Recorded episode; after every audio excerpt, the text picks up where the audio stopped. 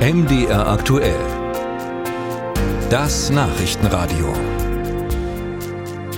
In Zeiten von WhatsApp, Telegram und Co verständigen sich auch Kriminelle über Messenger-Dienste und Online-Tools. Das macht es für die Polizei schwieriger, deren Kommunikation zu überwachen. Die Länder Sachsen, Sachsen-Anhalt, Thüringen, Brandenburg und Berlin haben sich deshalb zusammengetan und wollen ein gemeinsames Abhörzentrum auf den Weg bringen. Eigentlich sollte die Behörde mit Sitz in Leipzig schon 2021 ihre Arbeit aufnehmen, doch der Starttermin verschleppte sich immer wieder und noch immer ist nicht klar, wann es wirklich losgehen kann. Lydia Jacobi berichtet. Zwischen Kleingartenanlagen, Autohäusern und Handwerksbetrieben werden künftig Kriminelle überwacht. Hier im Norden Leipzigs hat das gemeinsame Kompetenz- und Dienstleistungszentrum, kurz GKDZ, seinen Sitz.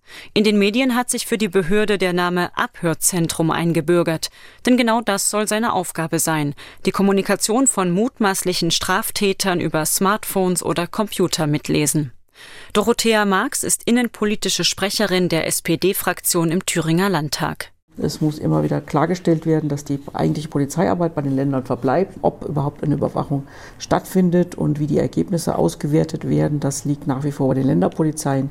Es geht um die technische Hilfeleistung auf bestem Niveau. Das wäre dann eben auch eine wichtige Ergänzung für die polizeiliche Arbeit, damit mit gemeinsamen guten technischen Standards eben die Abhörmaßnahmen zielgerichteter durchgeführt werden können. Und letztlich auch günstiger für die fünf beteiligten Bundesländer. Doch bislang kann das GKDZ nicht arbeiten. Seit der Ankündigung im Jahr 2010, ein gemeinsames Rechenzentrum zur Telekommunikationsüberwachung einzurichten, gab es mehrfach Verzögerungen. Jetzt hängt es an der Abhörtechnik. Die lässt die Behörde bei einer Firma entwickeln, die 2021 den Zuschlag bei der europaweiten Ausschreibung bekam. Eigentlich sollte das System im ersten Halbjahr 2024 in Betrieb gehen.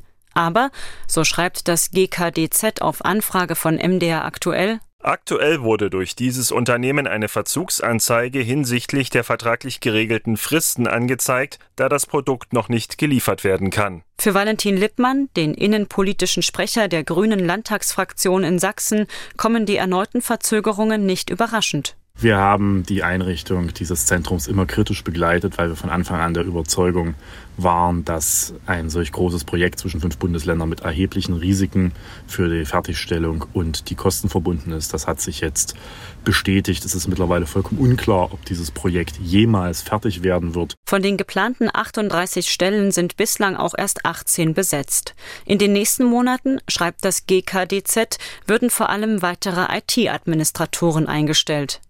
Dass das lange Warten Mehrkosten verursacht, gilt als sicher. Nur die Höhe ist unklar. 2017 und 2018 zahlten die beteiligten Bundesländer insgesamt fast 16 Millionen Euro Anschubfinanzierung. Die nachfolgenden Kosten sind unter Verschluss. Valentin Lippmann. Es ist grundsätzlich so, dass wir eigene Telekommunikationsüberwachungsanlagen weiterhin haben, bis dieses Zentrum fertiggestellt wird.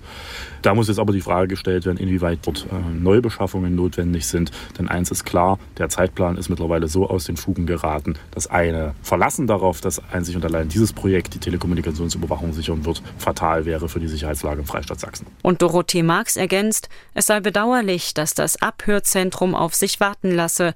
Schließlich gehe es um Waffengleichheit mit den Kriminellen.